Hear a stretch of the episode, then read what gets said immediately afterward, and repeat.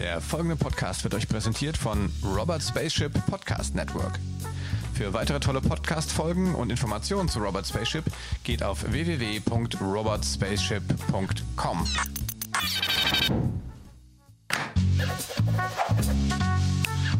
Das digitale Sofa mit Oliver Kemmern. Liebe Freunde des digitalen Sofas, heute virtuell zu Gast bei mir Tobi, Tobias Mann. Grüß dich. Tobi. Geht's dir gut? Hi. Bist du gesund? Hi, Olli. Ja, doch, äh, gesund äh, und den Umständen entsprechend gut gelaunt. Wenn du mit mir quatschst, bist du immer gut gelaunt. Immer. Das ist ja eine, eine angenehme Abwechslung jetzt hier. Tobi, wir kennen uns tatsächlich, ich habe nachgerechnet, über 20 Jahre? Locker. Komm, ja, äh, locker. Ich würde sogar fast sagen mehr. Also, ja. äh, oder lass mich mal überlegen. Ja, ja, also, doch, doch, also lang, lang, auf jeden lang, Fall lang. lang.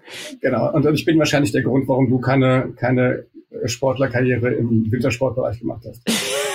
ja, du hast, äh, äh, ihr habt mir, die beiden Kämmern-Brüder haben mir vergeblich versucht, Skifahren beizubringen, aber lass es dir gesagt sein, es sind andere auch noch daran gescheitert. Also ich bin, es mir ist nie ein guter Skifahrer geworden. Das Problem ist ein bisschen, ich habe zu spät angefangen. Das ist ja das Frustrierende, dass du, meine Eltern sind mit mir früher nie in Wintersport gefahren, mit meiner Schwester schon, die fährt super, mit mir irgendwie nicht, da war es irgendwie vorbei. Und dann habe ich so mit 15, 16 das erste Mal auf den Brettern gestanden. Und wenn dann die anderen, deine ganzen Freunde, da schon direkt äh, Schuss einen Berg runterfahren und du bist noch im Flug unterwegs, ist das nicht sonderlich motivierend. Ja, aber ich kann mich gut erinnern, äh, also ich glaube, so alt warst du damals ja noch gar nicht, aber ähm, aber du hast schon immer die Gitter dabei, gell? Und ja. äh, hast eigentlich schon immer für gute Laune gesorgt, schon damals irgendwie, in, in, irgendwie vom rheinhessischen Turnverein, glaube ich, also Turnerbund war das, glaube ich, ne? Ja, genau. In den. Skifreizeiten. Ähm, das machst du heute noch. Erzähl mal vielleicht ein bisschen den, den, den Leuten so die, die letzten 20 Jahre, was so passiert. Ja. Nee, ähm. also, also letztlich, letztlich war es so, dass ich, ähm, also der Ursprung von allem, was ich heute auf der Bühne mache, der lag in der Fastnacht tatsächlich. Also ich habe mit elf Jahren zusammen mit meinen Eltern eine Fastnachtssitzung besucht in Bretzenheim beim CKV, dem Komitee katholischer Vereine. Und da habe ich auf der Bühne meinen späteren Acker- und Peller-Mitsänger Alexander Meyer gesehen, der dort schon eine Nummer gespielt hat. Äh, mit, mit seinem, seinem Vater und, und noch einem Beteiligten haben die da so ein kleines Theaterstückchen äh, aufgeführt zu Beginn der Sitzung. Und äh, ich war mit im Saal, weil meine Eltern hatten eine Karte übrig und keinen Babysitter. Das heißt, ich war viel zu jung eigentlich, um da mitzugehen und habe das da gesehen. Und dieses Konzept, da steht einer auf der Bühne und erzählt was und alle hören dem zu und im besten Falle lachen die auch noch. Das fand ich faszinierend und habe in dem Moment die Entscheidung getroffen, das will ich auch. Und im Jahr darauf habe ich dann auf der gleichen Bühne gestanden, zusammen mit Alexander Meyer. Und da ging alles los. Da ging alles los. Ja, ja und heute, heute bist du ähm, ja, der Fastnacht entwachsen und, äh, und bist dann handfester. Ich sag, man muss immer aufpassen, weil bist du, bist du Kabarettist, Comedian, wie, wie bezeichnest du dich selber am liebsten? Also ich bin ja ein Verfechter davon, da keinen Unterschied zu machen. Also ich, weil mir bisher noch keiner plausibel erklären konnte, wo die Grenze zwischen Kabarett und Comedy liegt. Äh, es gibt für alles ein Gegenbeispiel und äh, deswegen, also ich nenne mich selber Kabarettist. So, aber das hat einfach den Grund, ähm, weil, weil ich das schon immer so gesehen habe. Aber wenn jetzt jemand zu mir Comedian sagt, bin ich auch nicht sauer, sondern das bin ich auch wahrscheinlich. Also insofern äh, treffe ich da keine Unterscheidung. Sehr Spaßmacher, schön. Humorwerker in Wort und Lied. Das, so habe ich mich auch mal betitelt. Ja, das kann immer passieren. Ähm, aktuell, was sind deine aktuellen Projekte, die gerade anstehen? Wir, jetzt, wir reden ja gleich ein bisschen über die Corona-Krise, auch über deinen Beitrag dazu, aber ähm, was sind so gerade die, die Highlights deiner Karriere? Wo ja, die große Frage ist natürlich, ob man die Corona-Krise von den Projekten trennen kann. Also es ist ja, es ist ja wirklich verrückt gewesen, weil ich sage das jetzt so über Nacht. Natürlich hat sich das schon ein bisschen angekündigt, dass da was passiert, aber gefühlt sind über Nacht erstmal alle Auftritte abgesagt worden. So. Und jemand, der wie ich tourt, also eins meiner Hauptgeschäfte ist eben das Touren, das Spielen in allen Theatern, Land auf, Land ab, die mich spielen lassen.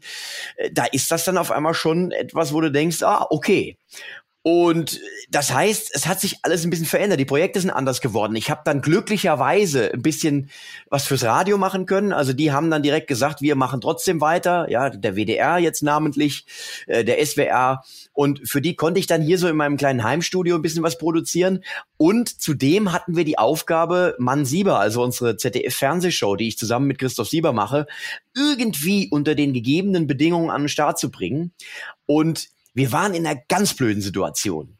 Unsere äh, letzte Sendung, also die, die vor der letzten, die war noch mit Publikum. Das war genau an dieser Grenze, wo das noch ging wo das noch erlaubt war. Und dann kam das, wo dann gesagt wurde, gar nicht mehr. Und da, unter den Umständen mussten wir jetzt überlegen, wie machen wir die Sendung dann nach? Machen wir sie im Studio? Das war auch schwierig, weil die Produktionsbedingungen äh, mussten auch entsprechend gestaltet sein. Das war auch verschärft. Und da haben wir uns entschieden, wir machen von zu Hause eine Sendung, was dann ja viele gemacht haben. Und äh, unser Anspruch war dann aber, weil sich das so ein bisschen dieser dieser Online-Chat-Style so ein bisschen verbraucht hatte. Wir wollten, dass es so aussieht wie eine, in Anführungszeichen, richtige Fernsehsendung. So in unserem jugendlichen Leichtsinn. Das kriegen wir irgendwie hin. Äh, mit wenig Personal und Christoph bei sich zu Hause, ich bei mir zu Hause. Und da haben wir äh, glücklicherweise einen, einen sehr findigen Regisseur, Marcel Behnke, der technisch genauso Spielkind ist wie ich, der über tausend Tools es geschafft hat, Christoph und mich zu verbinden und ähm, zusammen mit unserem Kameramann, der bei Christoph in Köln war, tatsächlich eine Fernsehsendung zu machen, die echt gut aussah. Und das war echt spannend. Und damit waren wir tatsächlich wirklich die letzten Wochen beschäftigt. Ähm, kannst du da ein bisschen aus dem Nähkästchen plaudern? Wie, wie, wie verbindet ihr euch? Ich meine, wir, wir machen jetzt hier mal mit Zencaster rum. Ja, also es, es war so, dass eine Kommunikation hergestellt worden ist zwischen Christoph und mir über Skype. Und dieses Skype-Gespräch wurde, weil ja natürlich auch Redakteure und Produktion mithören wollten bei dem, was wir da tun, wurde äh, geteilt über einen Stream, an dem, den die dann gehört haben. Äh, die haben also mitverfolgt, was wir da erzählen und konnten uns auch sehen. Und dann gab's Feedback über WhatsApp und Christoph und ich konnten aber miteinander sprechen, weil wir über Skype verbunden waren und es standen Kameras, zwei Stück äh, bei ihm und zwei Stück bei mir. Und so hat man sich dann hinterher den guten Ton und das gute Bild genommen und wir haben aber übers Netz miteinander kommuniziert. So war das. Also es, es, bis das alles funktioniert hat, wie wir wollten, hat ein bisschen gedauert. Aber wir haben es hingekriegt. Und was ich ja noch vergessen habe, äh, wir haben uns ja auch für eine Vorproduktion eines Musikvideos entschieden, weil wir haben ja überlegt, Einspielerdrehs gingen auch nicht. Also wir machen ja immer so kleine Filmchen. Und die Stadt Köln hat relativ früh die Drehgenehmigungen nicht mehr erteilt. Also du durftest nicht mehr, zum Beispiel nicht mehr draußen drehen und eine Zeit lang eigentlich gar nichts mehr produzieren, wie man es vorher produziert hat. Und da haben wir gesagt, weißt du was, wir machen ein Musikvideo und ich bin ja auch so ein Spielkind, habe ja auch viel Kamerazeug zu Hause rumliegen. Wir, wir drehen das selber. Christoph bei sich zu Hause mit seiner Familie, ich bei mir zu Hause mit meiner Familie. Die Produktion war erst sehr, sehr skeptisch, hat ein bisschen Angst gehabt. Und dann haben wir aber wirklich in Familienproduktion meine Frau das erste Mal wirklich professionell eine Kamera geführt, war dann lichtsetzende Kamerafrau, Regisseurin, äh, äh, äh hat, hat auf die Continuity geachtet, hat mitgespielt und so haben wir dann wirklich ein Musikvideo gebastelt von zu Hause und das wurde dann von einem Cutter, der auch im Homeoffice war, zusammengebaut. Also ganz spannend, dass letztlich diese, diese Situation, in der wir waren, dann doch so viel Kreativität zutage gefördert hat. Aber ist ja eigentlich, ähm, das hört man ja eigentlich äh, Land auf Land ab, ne? dass diese, ich nenne das immer so die Zwangs, biologische Zwangsdisruption, ja? Ja. Die Leute jetzt einfach mal dazu bringt, Sachen zu machen, die sie vielleicht schon hätten viel länger mal ausprobieren können oder machen können. Ähm, und jetzt äh, aufgrund der Ausweglosigkeit der Situation oder der Alternativlosigkeit ähm, die Leute jetzt anfangen, tatsächlich äh, mal so Sachen zu machen. Und hast du, hast du eine Idee, warum das jetzt, also das, das hätte man ja schon viel früher einfach mal ausprobieren sollen. Man hat es einfach nie gemacht, weil andere Sachen einfach da waren. Ja. Ähm, hast du eine, eine Idee, warum das jetzt auf einmal so in anderen Bereichen viele Leute einfach jetzt mal machen, ausprobieren und nicht mehr Schiss haben, dass das vielleicht nicht klappt.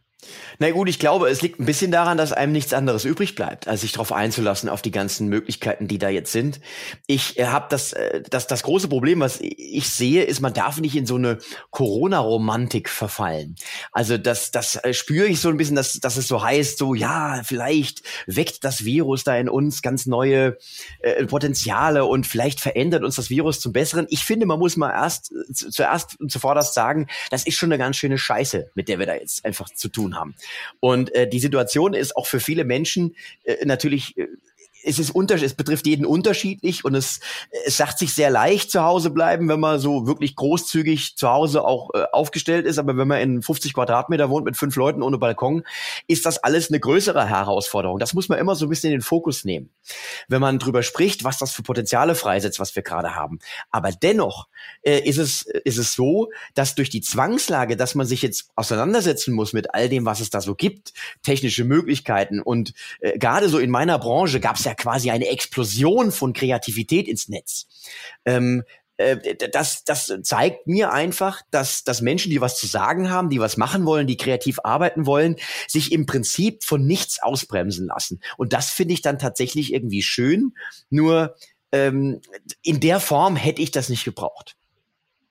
Ich glaube, das hätte jetzt ehrlich gesagt keiner, keiner der Form gebraucht.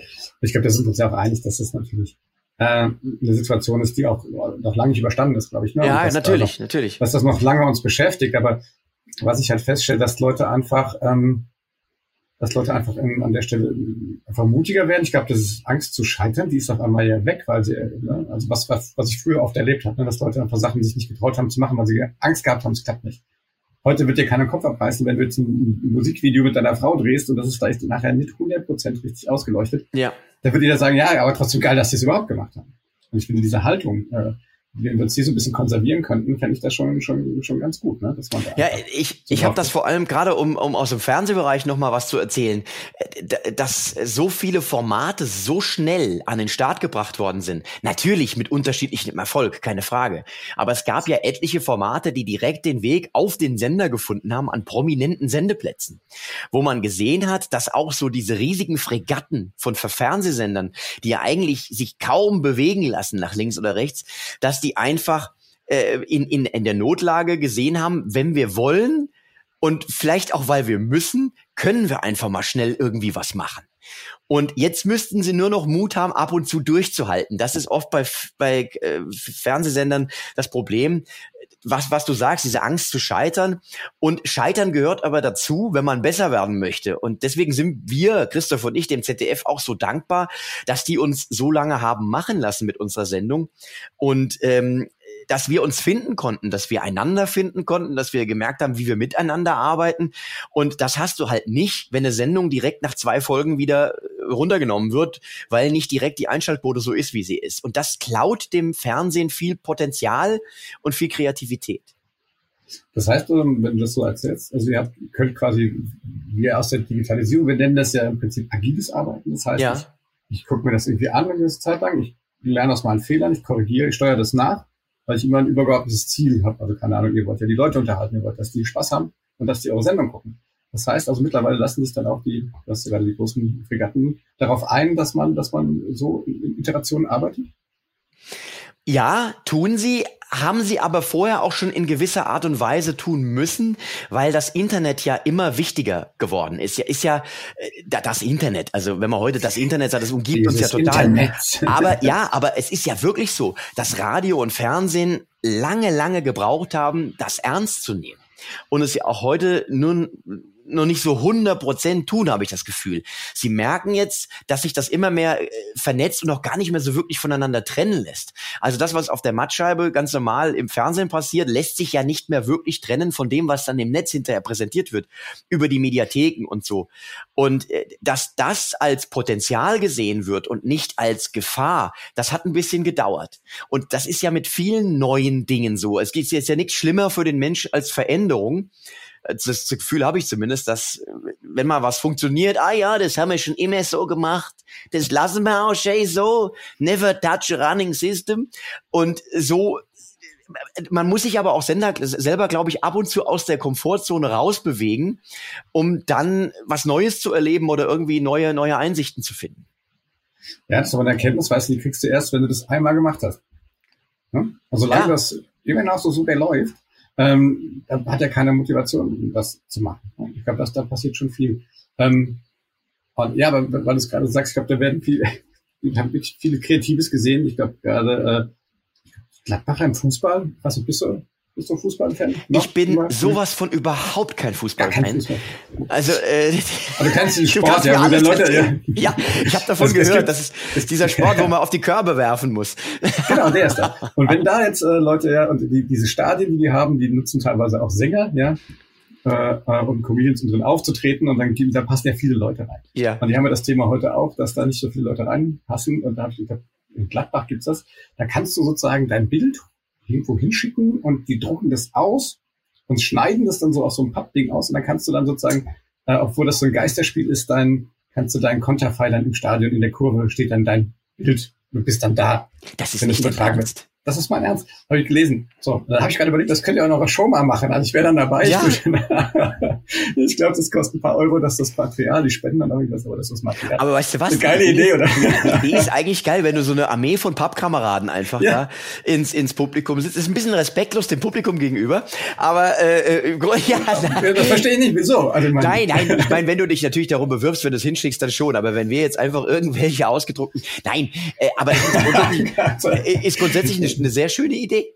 Das, das finde ich gut, weil du das natürlich auch äh, koppeln kannst mit, mit ähm, du könntest es ja mit Spenden koppeln. Das wäre ja auch vielleicht sogar eine Idee für Theater.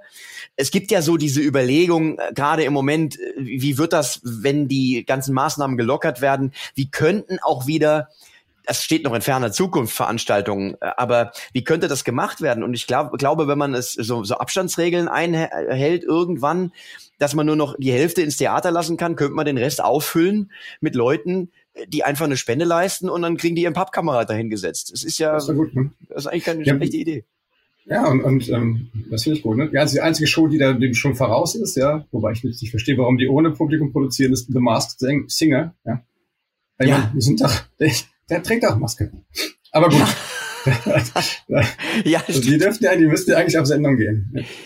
Ähm, ja. Ähm, ja, die hatten, glaube ich, ähm, das habe ich gehört, die hatten, glaube ich, einen Corona-Fall im Team und mussten dann alle irgendwie in Quarantäne. Deswegen ist das sozusagen, konnte das irgendwie nicht mehr stattfinden oder irgendwie so ja, war das. Die dürfen eh nicht mehr. Ich kann mir nicht vorstellen, dass du heute noch mit, mit das hast du auch erlebt, dass das mit Publikum noch. Nein, nein, mit Publikum ja, die Jury nicht, sitzt, Die Jury sitzt ja auch irgendwie zwei Meter auseinander. Ja, ja, genau, genau. Oder senden ja. die wieder? Ich bin gar nicht informiert. Äh, äh also gestern Abend haben sie, also ich weiß nicht, ob das live war, aber äh, war, dann nehme ich alles war eine zurück. aktuelle Show. Dann nehme ich alles zurück, dann sind die auf Sendung. Ich äh, wusste ich nicht, ja. Ja, ähm, aber vielleicht mal kurz noch, noch einmal einen Schritt zurück. Das heißt, du hast eben gesagt, du, du dein, dein, dein, wichtigsten Jobs oder so, wo du wahrscheinlich auch viel Sichtbarkeit ja generierst, ist, wenn du tust, ne? dass ja. du unterwegs bist, Leute sehen dich, äh, die finden dich dann gut äh, sind inspiriert worden, dann vielleicht äh, mehr von dir und so. Das fällt natürlich jetzt weg. Ne? Ähm, jetzt hast du echt, muss man ja sagen, im Vergleich zu anderen Künstlern nicht alles den Vorteil, dass du eine Fernsehshow äh, mit, mit hast und äh, da natürlich Sichtbarkeit aufrechterhalten kannst. Ähm, was unternimmst du trotzdem noch andere Sachen? Irgendwie machst du jetzt ein bisschen mehr äh, als sonst? Wie legst du eine Schippe drauf, was jetzt äh, Sichtbarkeit angeht? Das ist in der Tat so. Das war das, was ich vorhin schon angesprochen habe, dass ich das große Glück hatte, dass ich eben mit mit mit äh, Radiostationen und sowas auch zusammenarbeiten konnte und sowohl in in nur Wort als auch Bild äh, dann produziert habe. Und ich auch, wo ich gefragt worden bin, dann auch in Streams gegangen bin oder Podcast-Anfragen angenommen habe, weil ich halt äh, das, das Gefühl habe, ähm, es ist gut, wenn man einfach so ein bisschen dran bleibt, dabei bleibt, wenn man so ein bisschen sich beteiligt auch an der an der öffentlichen Diskussion, die stattfindet, weil das hat man ja vorher auch gemacht. Auf seine Art und Weise habe ich ja jeden Abend auf der Bühne da auch das das tagesaktuelle Geschehen beleuchtet und so habe ich mir jetzt irgendwie Wege gesucht und dann auch tatsächlich gefunden, um das jetzt immer noch zu machen. Aber es ist, das muss man fairerweise sagen, nicht das Gleiche. Also ich vermisse das Publikum schon sehr. Ich hätte mir das nicht so träumen lassen, dass es so schlimm ist, weil ich per se kein Bühnenverrückter bin. Also es gibt Kollegen, die angeblich. Was, kannst du das gerade nochmal wiederholen? Ich, ich bin kein Bühnenverrückter. Also ich bin, ich stehe gerne auf der Bühne, ich mache das unglaublich gerne, aber ich kann auch mal so drei, vier Tage gut zu Hause sitzen und mir irgendwie äh, irgendwelche Netflix-Serien angucken, ohne dass ich direkt hibbelig werde und sage, oh, ich muss wieder raus, ich muss wieder raus. Da gibt's ganz andere. Da gibt's Kollegen, die können abends nicht still sitzen, die fahren dann irgendwo hin und, und spielen spontan irgendwo, weil sie es nicht aushalten. Aber jetzt merke ich tatsächlich, wie sehr mir das Publikum fehlt. Und äh, auch dieser, dieser direkte Kontakt, diese Interaktion die du hast, äh, dass du erzählst was, die Leute reagieren da drauf und so. Und da freue ich mich eigentlich am meisten drauf, wenn der ganze Scheiß vorbei ist, dass ich endlich wieder vor Publikum treten kann. Mhm. Hast du eine, eine ähm, ja, ein Kumpel von mir, der hat hier in Mainz eine Halle, die Halle 45, kennst du das? Ja, auch? ja, super. der, der HC von Stockhausen, der, ähm, mit dem durch 2000, 2500 Leute rein. Ähm, der hat da schon so, so, der sagt, okay, ich kann mir nicht vorstellen, dass das direkt wieder losgeht, sondern dass man erst anfängt, kleinere Veranstaltungen zu machen, dass man dann auch den Abstand da reinlässt und so. Ähm, und der sagt natürlich auch, äh, da hängen, also mein, du bist ja sozusagen der auf der Bühne steht, aber hinten dran, du hast ja unheimlich viel sozusagen so Backoffice. Ne? Du hast ja viele Leute, die an so einer Produktion bei dir mit dranhängen, ne? wie den, den HC, der die Halle vielleicht zur Verfügung stellt. Catering, Bühnenbau, was weiß ich was. Das ist schon Wahnsinn, ne? wie, wie so eine, wie so eine, so eine Seuche in Anführungsstrichen oder Ausrufezeichen. Ähm, ja. Das trifft ja wirklich so alle, ne? Ähm, Hast du da so in irgendwie, ähm, erlebst du das so ein bisschen mit? Kriegst du da auch so ein bisschen ähm, ist ja die Kreativität genauso groß oder die Solidarität irgendwie ähm, so aus deinem weiteren Umfeld jetzt von deiner Arbeit? Also ich krieg's natürlich sehr, sehr stark mit. Äh, auch erstmal jetzt aus meinem Arbeitsbereich. Mein Agent, also meine Agentur hat natürlich ähnliche Probleme jetzt gerade, weil, weil nicht gespielt werden kann. Äh, oder auch mein, mein langjähriger Tourbegleiter und Techniker, der auch über, mit, mit mir zusammen auf einmal keinen Auftrag mehr hatte. Der hat noch einen, äh, einen Job beim ZDF. Der ist Tonmensch da bei Großveranstaltungen, die auch nicht mehr stattfinden. Das heißt, ganz viele, die da betroffen sind und natürlich, und das macht mir die meisten Sorgen, sorgen, äh, die Theater. Also gerade die kleinen privaten Theater. Es gibt da zum Beispiel das Unterhaus natürlich in Mainz, was mir sehr, sehr am Herzen liegt, wo wir jetzt gerade einen Benefiz-Talk gemacht haben. Äh, Lars Reichow, äh, Frank Markus Barwasser, also Erwin Pelzig und, und ich, wir haben fürs äh, äh, Unterhaus moderiert von Patricia Küll einen, einen, einen Talk gemacht und haben versucht, da auch Spenden zu generieren fürs Unterhaus, weil ich, ich glaube, dass die Kulturlandschaft anders aussehen wird, wenn das hier vorbei ist. Und ich glaube, dass sie sich nicht zum Besseren gewandelt haben wird. Ich glaube, dass viele Theater nicht mehr ihre Pforten öffnen werden. Und es sind auch schon einige dabei, die Pforten zu schließen. Und das macht mir große Sorgen. Und insofern werbe ich auch immer, und ich möchte vielleicht die Gelegenheit, wenn das, wenn du das okay ist für dich hier nutzen, ja, dass die Leute einfach auch jetzt alles irgendwie, wenn sie es können. Ich weiß, es sind harte Zeiten für, für viele, aber wenn man es kann, wenn man sich erlauben kann, vielleicht, ich nenne es immer Kleinkunst oder, oder, oder, oder Comedy-Aktien zu kaufen, indem man Gutscheine bei den Theatern, in die man sonst geht, kauft, indem man vielleicht für Veranstaltungen, die verschoben oder abgesagt worden sind, das Geld nicht zurück möchte. Und äh, weil so hilft man momentan am direktesten. Und dann das Weitere ist, ich bin natürlich auch ähm, organisiert in diversen Foren mit anderen Künstlern und das natürlich auch ganz bitter, weil für viele die Soforthilfen einfach auch nicht greifen, die jetzt angekündigt worden sind, weil es insofern keine Betriebsausgaben gibt, sondern im Prinzip die Lebenshaltungskosten Betriebsausgaben sind und sie somit keinen Anspruch haben. Und wo viele weder aus noch ein wissen. Und ähm, Christoph Sieber, mein Kollege, hat ziemlich schnell, und da muss ich echt sagen, Hut ab, äh, einen Fonds an den Start gebracht, der heißt äh, Kunstnothilfe. Äh, zusammen mit der GLS Bank hat er das gemacht, äh, ganz äh, seriös, also gibt es auch ein Gremium. Und da wird Künstlern, die wirklich in Not geraten, schnell und unbürokratisch geholfen. Da gibt es ein Gremium, die schauen sich den Fall an und äh, ohne große Hürden äh, wird dann den Menschen geholfen. Und dafür sammeln wir gerade Geld und werben auch immer dafür. Kunstnothilfe kann man sich auch im Internet anschauen. Und dieses Musikvideo, von dem ich vorhin gesprochen habe, dieser Song Fuck You Corona, den gibt's jetzt zum Kaufen und alle Erlöse, die über die ganzen Stores äh, da jetzt gemacht werden, gehen der Kunstnot, äh, kommen der Kunstnothilfe zu gut. Also am besten über Bandcamp kaufen. Äh, das ist äh, bringt dann am meisten. Da kann man dann auch selber bestimmen, wie viel man bezahlen möchte. Und das sind so Projekte, wo ich halt auch sehe, dass der Zusammenhalt in der Szene schon groß ist und dass man versucht, sich auch gegenseitig zu helfen. Und ich habe jetzt gerade vorhin auch mit einem Theater haben, haben einen Stream gemacht, die machen so einen, einen Karma-Stream, nennen die das, wo die für den Zugang zum Stream äh, einen, einen, Obolus von den Leuten haben möchten und sich da versuchen, so ein bisschen über Wasser zu halten. Also es, es passiert was, es wird was getan, aber wir brauchen halt die Hilfe des Publikums. Ja, sicher. Die ähm also ich glaube, aber ich bin auch bei dir, dass das, glaube ich, wahrscheinlich, ähm, weil das Problem mit den Gutscheinen, ja, also ich finde, das so nicht zurückfordern ist wahrscheinlich auch die beste äh, Variante, ja. weil diese Gutscheine dazu führen, dass die Leute ja dann sozusagen damit schiebe ich ja sozusagen diesen, diesen, diesen Liquiditätsengpass verschiebe ich ja dann eigentlich nur. Ne? Also, das heißt, das, wenn wir Gutscheine ein, einlösen würden, dann haben die das dann einfach ein bisschen später. Gibt ja schon eine Aktion irgendwie, äh, dass sie das dann virtuell diese Gutscheine verbrennen und sagen, hier, Leute, ja, das ist eine Spende. Das, das wäre ja, natürlich. Äh. Das gibt's auch, ja. Ähm, naja, ich finde es großartig, dass du dich da engagierst. Ich, äh, wir, wir machen ja nachher die Shownotes, ähm, muss jetzt keiner mitschreiben hier, ähm, zurückspulen und mitschreiben, sondern wir, wir packen das gleich in die Shownotes. Du schickst mir einfach nochmal die ganzen Links. Ähm, ich finde es cool, dass ihr euch da so engagiert. Ähm, und, und hoffe auch, dass es da genug Leute gibt, die ähm, einfach noch ein paar Euros übrig haben, die euch da äh, unterstützen können. Ähm, und ja, ich glaube, auch da, ich glaube, das werden wir in Zukunft auch selber in der Hand haben, wie, wie wir auch dann mit Kunst und sowas umgehen und, und wie, ob wir das zulassen, wirklich zulassen möchten, dass, dass Kunst in, quasi bei den Bach runtergeht. Ne? Ich kann das selber entscheiden, ich kann einfach vielleicht zweimal öfter ins Theater gehen als früher. Schadet eh nichts. Ja. Und ich finde, das, das ist immer so, dass, ne, ich kann das jetzt, das kann ich jetzt nicht dem, dem Virus in die Schuhe schieben, ob ich ins Theater gehe, sondern das, das ist meine eigene Entscheidung.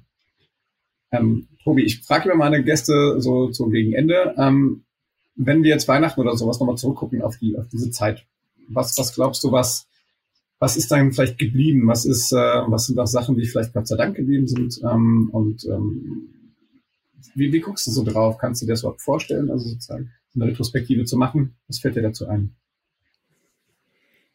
Du meinst die Zeit davor, was von der Zeit davor jetzt hineinreicht in unsere derzeitige Situation? Nee, andersrum. Wir, treffen uns Weihnachten wieder, ja, alles ist ah, wieder okay, einigermaßen okay. Verstehe, okay. Verstehe. Und wir gucken jetzt gemeinsam auf diese Zeit. Ja? Verstehe. Und also, was ist vielleicht geblieben? Das Problemchen ist ein bisschen, es schlagen so zwei Herzen in meiner Brust in mir ist natürlich der Mensch, der kleine Tobi, der so grundoptimistisch ist und die Hoffnung hat, dass tatsächlich die richtigen Schlüsse gezogen werden aus dem, was da gerade passiert. Dass man politisch auch endlich mal versteht, wo wirklich die systemrelevanten äh, Berufe sind und äh, wo es wirklich sich lohnen würde, mal Arbeitsbedingungen zu verbessern und einfach auch äh, angemessene Gehälter endlich zu bezahlen. Ich meine namentlich natürlich alle, die das Leben am Laufen halten und die äh, mit Menschen arbeiten, medizinisches Personal und so weiter und so fort. Das ist meine große Hoffnung, dass man diese Lehren zieht, dass man auch sich anschaut, äh, wie ist momentan so, äh, wie, wie, sieht die Welt aus mit, mit äh, dem, was jetzt durch das Herunterfahren von allem äh, auch an Verbesserungen kommt für Natur und Umwelt und so weiter und so fort. Das hoffe ich, dass man das im Hinterkopf hat. Äh, aber in mir gibt's halt auch noch den Kabarettisten, der ist so ein bisschen ein Zyniker. Und der steht so nebendran und sagt, Mensch, Tobi, du weißt, wie die Leute sind. Letztlich wird alles wieder so sein wie vorher und die verfallen in die alten Muster zurück. Und die beiden kämpfen so miteinander. Und ich hoffe natürlich, dass der Kabarettist nicht recht behält.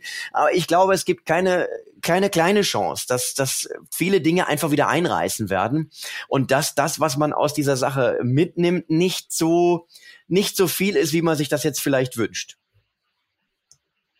Gut, wir werden sehen. Ja. ähm, ja, vielen Dank, lieber Tobi, dass du dir Zeit genommen hast. Ich weiß, dass du viel um die Ohren hast. Hat mich sehr gefreut. Ähm, und äh, ja, wie gesagt, äh, ich kann das hier über Zoom, kann ich das sehen hier. Das ist dein Arbeits-, das ist dein Homeoffice quasi. Das, das ist mein, das Humor, ist quasi mein Humor-Office. Mein, mein Humor-Office, genau. äh, das ist, äh, hier habe ich so, hier verbringe ich sehr viel Zeit momentan. Äh, mit vorm Computer, an Schneideprogrammen, an, an äh, Audioprogrammen. Ich bin gerade dabei, einen neuen Song zu machen für die nächste Mansieber-Sendung. Und ich bin dabei, wenn ich das noch sagen darf, den äh, Podcast, den aktuellen, den ich auch noch mache, zu schneiden.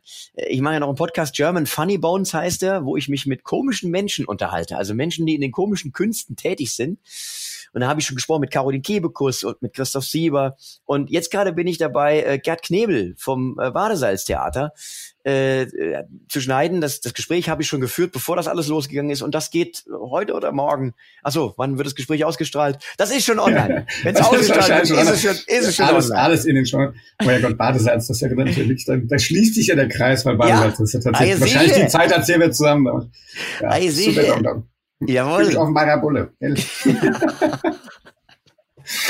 Tobi, cool. Vielen Dank ähm, an dieser Stelle. Ähm, ihr lieben Hörer da draußen, wenn es euch gefallen hat, dann äh, gebt uns einen Daumen hoch, liked uns, äh, shared uns. Was kann man noch machen, Tobi? Man kann ja, fünf Sterne like, bei Apple like Podcast. Sharen, ja. Genau, und genau.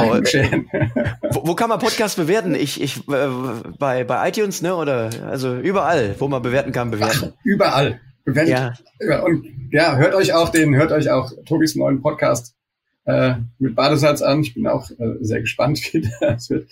Kauft einen Song, ja, damit wir viel Geld für die Spendenaktion einnehmen können. Ja, ich wiederhole dieses schlimme Wort jetzt hier nicht. Hm, Corona? Ach so, hätten wir auf die Sprache achten müssen? Nein, natürlich äh, nicht. Wir sind, völlig, wir sind ja. Wir, ich habe direkt mein Podcast auf explicit, auf explicit gestellt bei iTunes.